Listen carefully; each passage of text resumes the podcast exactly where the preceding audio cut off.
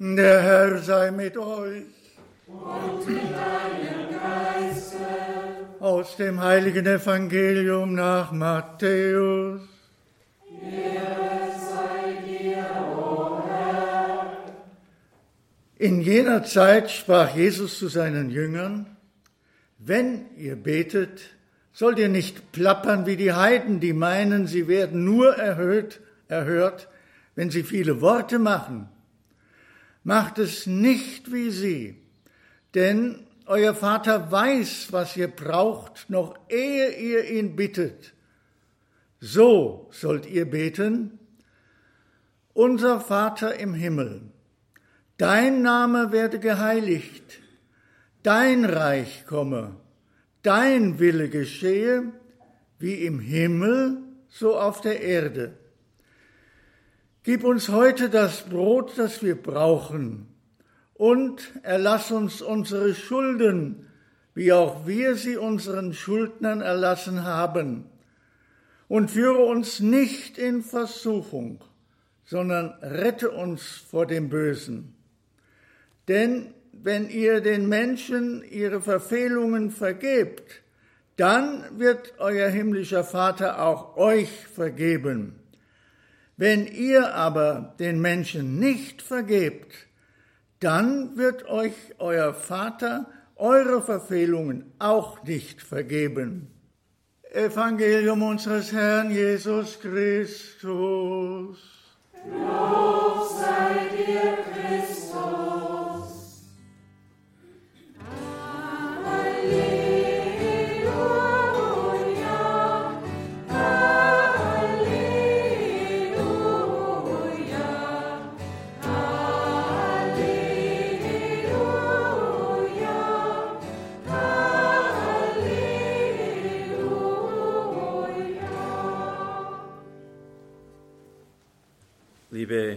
Brüder und Schwestern im Herrn, aufgrund der Umstände jetzt auch mit den Tagen der offenen Tür und weil der letzte Donnerstag auf von Leichnam gefallen ist, konnte ich Bischof Andrew Francis nicht mehr jetzt auch Ihnen vorstellen, gleichsam mit Ihnen Abschied nehmen von diesem großen Mann, von dieser außerordentlichen Persönlichkeit, die mein Leben schon sehr geprägt hat. Die Tapferkeit von ihm war mir immer ein Vorbild und der auch in den dunkelsten Stunden meines Lebens immer an meiner Seite stand, für mich gebetet hat und auf den ich mich absolut verlassen konnte. Er ist wie durch ein Wunder am 6. Juni dieses Monats eines natürlichen Todes durch einen Herzinfarkt gestorben. Er hat nicht viel über die Attentate, die auf ihn ausgeübt worden sind, gesprochen. Fünf an der Zahl äh, habe ich mir notiert, vielleicht waren es sogar noch mehr. Seit dem 9. November 2012 war er in einen Rollstuhl gefesselt. In der Nacht ist er von Lahore nach Multan zurückgefahren. Er schlief auf dem Rücksitz, wenn er kam von Europa, war sehr erschöpft und da ist ein anderes Auto in sie hineingefahren, wahrscheinlich war es ein Attentat. Er war der stellvertretende Vorsitzende der pakistanischen Bischofskonferenz und zuständig für den Dialog mit den Muslimen in einem Land, in dem 97 Prozent der Bevölkerung dem muslimischen Glauben angehören und die Christen enorm unter Druck stehen. Er war Bischof von Multan, einer Stadt mit 300.000 Einwohnern im südlichen Punjab gelegen. Es waren nur ungefähr 20 Vereine, aber auf einer ungeheuren Fläche verteilt. Dafür hatte er aber 50 Schulen in kirchlicher Trägerschaft. Bischof Andreas hatte ein besonderes Charisma der Heilung. Er hat oft auch mit Menschen gebetet, dazu die Augen geschlossen, die Hände in den Schoß gelegt. Und einmal hat er dann, nachdem er die Augen aufgemacht hat, in den Lauf eines Revolvers geschaut. Der Mann saß ihm am Tisch gegenüber mit einem Begleiter und in dem Augenblick blitzte auch schon das Mündungsfeuer auf. Die Kugel schrammte an seiner Schläfe entlang und donnerte dann in die Wand hinein und er schoss noch einmal. Der Mann und hat wieder nicht getroffen aus so einer Entfernung. Und ich habe ihm dann gesagt, wir sterben nicht, wenn die Taliban es beschließen, wir sterben, wenn Gottes will. Also er hatte einen ganz außerordentlichen Schutz der Vorsehung Gottes, aber trotzdem hat er gerade auch in den letzten Lebensjahren das Kreuz zu tragen. Als Antwort auf die US-Angriffe auf Afghanistan kam es zum Massaker von Bahalwapur am 28. Oktober 2004. Er hat mir Bilder davon gezeigt, es sah aus in einem Schlachthof. Überall Einschläge der Kugeln. Er hätte einen Gottesdienst feiern sollen, hat im letzten Augenblick mit einem anglikanischen Bischof getauscht und dann haben sie ihre eigenen muslimischen Glaubensbrüder mit Motorrollern und Kalaschnikows über den Haufen geschossen, sind in die Kirche hineingefahren und haben wild um sich geschossen. Einmal hat man auch äh, an seinem Wohnsitz so seltsame Drähte gefunden. Der Gärtner hat das entdeckt und als er denen nachgegangen ist, hat man große Sprengladungen entdeckt, die dann seinen ganzen bischöflichen Wohnsitz in die Luft jagen sollten. Auf einem Bild hat man mal gesehen, wie überall auf den Dächern um ihn herum, wenn er Gottesdienste gefeiert hat, Scharfschützen der pakistanischen Armee postiert waren. Ich habe mir selber schon oft gedacht, wie hat der Herr wohl, er war ja ganz und gar Mensch und wissend, was auf ihn zukam, nämlich der Kreuzestod, damit gelebt. Wie konnte er sich an der Schönheit der Schöpfung erfreuen, wenn er wusste, dass er einen solchen grausamen, bestialischen Todes sterben würde? Wie hat der Bischof das weggesteckt, ständig im Wissen, vor allem wenn er von seinem Amtssitz zur Kirche ging, dass sie nicht vielleicht Scharfschützen eines Tages wegputzen. Etliche seiner besten Freunde sind im Kugelhagel der Taliban gestorben. Salman Tassir war der Gouverneur im südlichen Punjab. Unter dem Einfluss von Bischof Andrew hat er sich dafür eingesetzt, dass endlich diese Blasphemiegesetze abgeschafft werden, die so vielen Christen den Tod bringen. Das heißt, man beschuldigt die Christen, den Propheten oder den Koran gelästert zu haben und das ist meistens schon das Todesurteil. Beweise gibt es keine. Manchmal ist das einfach nur erfunden, um an den Besitz von Christen zu kommen. Er hat sehr darunter gelitten, hat mir auch mehrere Schicksale erzählt, wo er persönlich an Musharraf, den damaligen Staatspräsidenten, appelliert hat, weil etwa ein 20-Jähriger etwas angestellt haben sollte, währenddessen er aber im Urlaub war. Das konnte man nachweisen, aber das hat ihn nicht dafür bewahrt, dass man ihn aufgehängt hat. Er hat nur interveniert, man hat aber nur noch das Urteil zeitlich hinausstrecken können. Mit Shabazz Bhatti war er jeden Tag in Kontakt. Er war der einzige von 16 Ministern in der pakistanischen Regierung, der Christ war. Und dem hatte man das undankbare Amt für die Minderheiten zugeschanzt. Shabazz Bhatti wusste, dass er sterben würde. Und zwar nicht eines natürlichen Todes. Er ist deshalb bewusst ehelos geblieben. Er wollte keine Frau und keine Witwe und vaterlose Kinder zurücklassen. Einmal hat er einen Fehler gemacht, er ist nach Islamabad hineingefahren ohne seine ständige Bodyguards und irgendwie scheinen Verräter um ihn herum gewesen zu sein. Auf jeden Fall haben ihn die Taliban mit über 30 Schüssen dann niedergestreckt. Der Tod von Shabazz Bhatti hat, hat den Bischof ins innerste Mark getroffen. Sein Einsatz hat aber schon für die Christen begonnen, als er noch Priester von Lahore war. Die Menschen kamen zu Tausenden, war damals eine Antoniuskirche, die er zu führen hatte, weil er ein großes Charisma der Heilung hatte. Ein Imam erklärt in einer Fastenpredigt, er habe gehört, dass in der meist von Christen bewohnten Stadt Shantinagar jemand den Propheten Mohammed gelästert habe. Ein Pöbel von 30.000 aufgebrachten Muslimen setzte sich in Bewegung und plünderte die Stadt am 6. Februar 97. Weil die Christen rechtzeitig gewarnt wurden, konnten sie zwar ihr Leben retten, aber 326 Häuser wurden niedergebrannt und alle Brunnen vergiftet. In einem Land, in dem sie ohne Wasser nicht leben können. 50 Grad im Schatten. Multan gilt als einer der heißesten Orte dieser Welt. Die Christen waren der Demütigungen satt und die jungen Leute begannen zu randalieren. Unter Einsatz seines Lebens stellte sich Bischof Andrew, Andrew Francis ihnen in den Weg, weil sie nun ihrerseits Vergeltung üben wollten. Mit Verweis auf die Bergpredigt gelang es ihm, sie davon zu überzeugen, sich nicht zu rächen. Wesentlich aufgrund der Intervention von Bischof Andrew übernahm der pakistanische Staat die Kosten für den Wiederaufbau der zerstörten Stadt.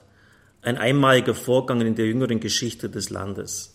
Er hat damals auch lange vor dem Allerheiligsten gebetet, was er tun sollte. Und dann kam ihm die Idee, die führenden Imame des Landes mitzunehmen, damit sie das vor Ort anschauen sollten. Er hat aus den Trümmern dann das Allerheiligste und das Kreuz der Kirche herausgeholt. Das pakistanische Fernsehen war live vor Ort und der führende Imam, Sie müssen wissen, dass diese Leute das Wort Barmherzigkeit und Vergebung nicht kennen, dessen Gesicht und dessen Herz kalt und hart war wie Stein, hatte Tränen in den Augen und sagte dann live im ganzen Land übertragen, das hätte hier nie passieren dürfen.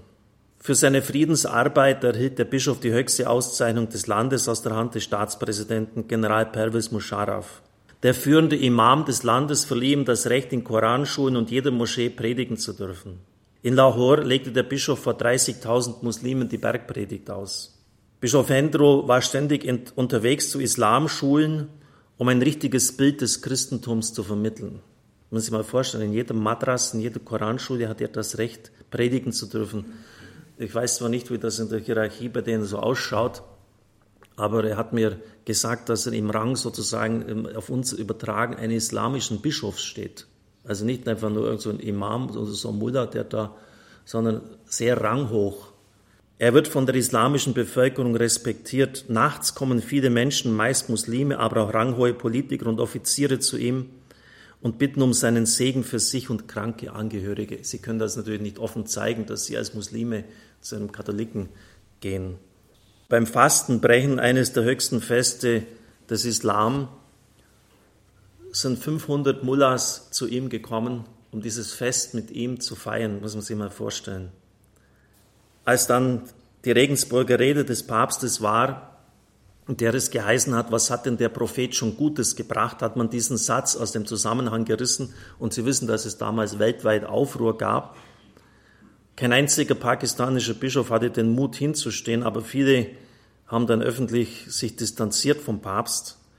Bischof Endro hat gesagt, so geht es nicht. Ihr habt das willkürlich und absichtlich aus dem Zusammenhang gerissen. Der Papst hat das nicht so gesagt. Das hatte zur Folge, dass die Mullahs zu ihm kamen und wissen wollten, was denn jetzt wirklich gesagt worden ist. Und das war eine der heftigsten, der arbeitsintensivsten Zeiten, hat er mir gesagt, weil er Wochen und Monate hinaus von früh bis abend mit den Imamen gesprochen hatte und ihnen dargelegt hat, wie der Papst das gemeint hat. Und das hat wesentlich dazu beigetragen, dass das Feuer niedergetreten worden ist, dass in Pakistan dann Ruhe eingekehrt ist. Vielleicht auch deshalb, das hat sich natürlich auch in, in Rom herumgesprochen, war der einzige Gelehrte, der einzige Bischof Asiens, der zu dem Dialog mit den Muslimen, diesem historischen Dialog in den Vatikan als Folge der Regensburger Rede eingeladen worden war. Und er hatte diese Leute genau durchschaut, da war dann einer dabei, der sich da wortgewaltig in Szene gesetzt hat und auch vor dem Papst da aufgesprochen hat. Der Bischof sagte mir, dass er den Burschen sich in der Pause gekauft hat äh, und gesagt hat, ich weiß ganz genau, dass das von dir jetzt einfach nur, du möchtest ihn nur wichtig machen.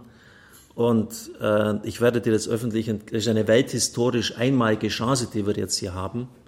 Und die muss man nutzen und mit deinem Geschrei bringst du gar nichts voran. Und wenn du nicht aufhörst, werde ich dich jetzt dann öffentlich angreifen vor dem Papst. Der Bursche war dann zahm wie ein Lamm. Der hat gesagt, das ist, das ist Taktik von dem. Der hat einfach hier einen auf Krawall gebürstet, gemacht, um sich da irgendwie wichtig zu machen. Und der Bischof hat das durchschaut und hat gesagt, ich weiß ganz genau, dass das Taktik von dir ist, aber ich werde dir die Schneid abkaufen, Bursche. Also schon eine, wirklich eine ganz außerordentliche Persönlichkeit. Bei seinem Amtsantritt in Multan war es üblich, dass die Muslime, die führenden Imame, beim Freitagsgebet auf die Christen eingedroschen haben, auf sie geschimpft haben als die Kreuzritter und so. Bischof Endro hat jeden einzelnen von ihnen eingeladen und alle Leute waren begeistert von seiner Persönlichkeit, haben dann aufgehört, gegen die Christen zu hetzen, bis auf einen. Und jetzt müssen Sie wissen, dass die führende Kraft in Pakistan nicht die Zivilverwaltung ist, sondern es sind die Generäle. Und die Frau von einem General konnte kein Kind bekommen. Bischof Andrew hat darüber gebetet. Im nächsten Jahr hat sie ein Kind gehabt und sogar dann jedes Jahr mehrere, es sind mehrere Kinder geschenkt worden. Der General hat auf jeden Fall diesen Imam zu sich kommen lassen, hat gesagt, du störst den sozialen Frieden. Was du begehst, ist ein schweres Verbrechen. Du schürst Unruhe. Das Mindeste, was wir dir antun werden, ist, dass wir dich des Landes verweisen, aber wir haben noch ganz andere Dinge parat für dich. Und der Bursche war fromm, fromm wie ein Lamm. Und plötzlich war im Multan Ruhe und keiner hat mehr gegen die Christen gehetzt. Ich weiß auch, das hat er mir gesagt, da war er in einem Exerzit in Wigratsbad, kam direkt ein Anruf aus Pakistan. Der Bischof war sehr gutmütig und das haben Leute aus seiner Umgebung als Schwäche verstanden. Sein Sekretär hat sich dann am Safe bedient. Er hat den, den Schlüssel gehabt. Der Bischof ist ihm draufgekommen, hat ihn entlassen. Und daraufhin hat dieser Sekretär gemeint, gemeint, er müsste sudeln und in der Öffentlichkeit den Bischof schlecht machen. Und dann haben sich auch so irgend so ein führender General hat, oder ein führender Mann hat, hat sich den Burschen kommen lassen. Dann hat der, der General, ich war selber dabei, angerufen, hat gesagt, Bischof Andrew, du bist auch unser Bischof. Und wenn du nach Hause zurückkommst, kannst du sicher sein, dass die Sache mit deinem Sekretär ausgestanden ist, weil dem haben wir gesagt, was ihm passiert, wenn er jetzt auch nicht aufhört, da gegen dich zu sudeln. Also muss ich mal vorstellen, die, die Muslime haben sich für seine Ehre eingesetzt. Du bist auch unser Bischof und wir lassen es nicht zu, dass du in den Dreck gezogen wirst. Viele Muslime im Land wollten Christen werden, aber der Bischof hat gesagt, das wird mir und dir den Tod bringen. Das geht einfach nicht. Also Sie sehen, wie wichtig die Religionsfreiheit wäre dass Menschen ihren Glauben frei wählen können. Und er hat gesagt, er kennt nicht einen einzigen Christen, obwohl sie ständig und systematisch diskriminiert werden, der Muslim werden will. Vor allem, weil so wie der Glaube dort praktiziert wird, er alles andere als ansteckend ist, positiv ist. Das Vergeltungsdenken ist in den Köpfen der Leute und die können oft lange warten. Er berichtete mir, dass einer mal irgendeinen anderen von einem anderen Clan umgebracht hat und dann hat sich 27 Jahre später als die Leute auf dem Feld arbeiteten, eine günstige Gelegenheit ergeben. Und dann haben die den Leuten, den Männern mit Schraubenziehern die Augen ausgestochen. Und dann haben sie sich natürlich mit ihren schmutzigen Händen und mit Salz an den Händen die Augen gerieben, hat sich alles entzündet, muss ganz furchtbar gewesen sein. Und er hat sie im Krankenhaus besucht. Die eigenen äh, Imame, die Vertreter ihrer Region sind da gar nicht auf die Idee gekommen. Zum Schluss noch Bischof Andrew Francis war ein Visionär. Er hat Weg in die Zukunft gedacht. Es gibt keinen anderen Weg, den Wahnsinn zu beenden, als Bildung und Schulen. Wenn muslimische und katholische christliche Kinder miteinander die Schulbank drücken, dann werden sie später sehr wahrscheinlich nicht aufeinander schießen. Deshalb hat er über 50 Schulen in kirchlicher Trägerschaft gehabt. Es gibt viele Bilder, wo man sieht, wie die Kinder da Spalier stehen in diesen Schuluniformen, äh, wenn der Bischof kommt. Nach der Flutkatastrophe, die eine riesige Fläche überschwemmt hatte, hat er jedem geholfen. Alle sind Kinder Gottes. Hindus, Muslime, Sikhs und Christen. Die Bedeutung der Medien hat er erkannt, deshalb hat er immer wieder bei Radio Horeb gesprochen. Und ich würde mir wünschen, dass die deutschen Bischöfe auch nur im Ansatz das erkennen würden, was Bischof Andrew Francis in diesem Radio gesehen hat. Er war wirklich ein Mann, der vor Gott stand, gleichsam vor dem brennenden Dornbusch Oft waren es nur ganz wenige kurze Sätze, die aber sehr treffend waren, wo ich erkannt habe, das hat er jetzt nicht von sich aus gesagt. Und wir waren nahe daran, weil Musharraf in einer christlichen Schule erzogen worden ist, eine UKW-Frequenz für sein Land zu bekommen, zumindest für den südlichen Punjab. Dann wurde Musharraf abgelöst und das Ganze war damit gestorben, hat Akta gelegt. Aber bis dahin hat er schon gedacht, und ich habe gesagt, wir werden dir, und wenn ich da persönlich von Haustür zu Haustür betteln gehen muss, das Equipment, die Technik stellen, aber wenn du die Frequenz bekommst, werden wir das andere auf den Weg bringen. Und vielleicht war seine größte Lebensleistung, dass er angesichts all dieser Schwierigkeiten nie negativ war. Ich habe ihn nicht ein einziges Mal über die Muslime schimpfen gehört. Er hat gesagt, da gibt es auch viele gute Leute darunter. Er hat sich sogar mit den Kommandeuren der Taliban verständigt und durfte Gebiete betreten, die sonst nicht einmal die Armee betritt und hat dort den Leuten geholfen.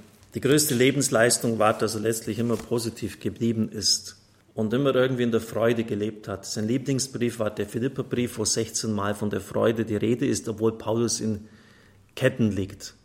Alles, was mir zugestoßen ist, hat zur Verbreitung des Evangeliums beigetragen. Und da sagt er, das ist meine Situation.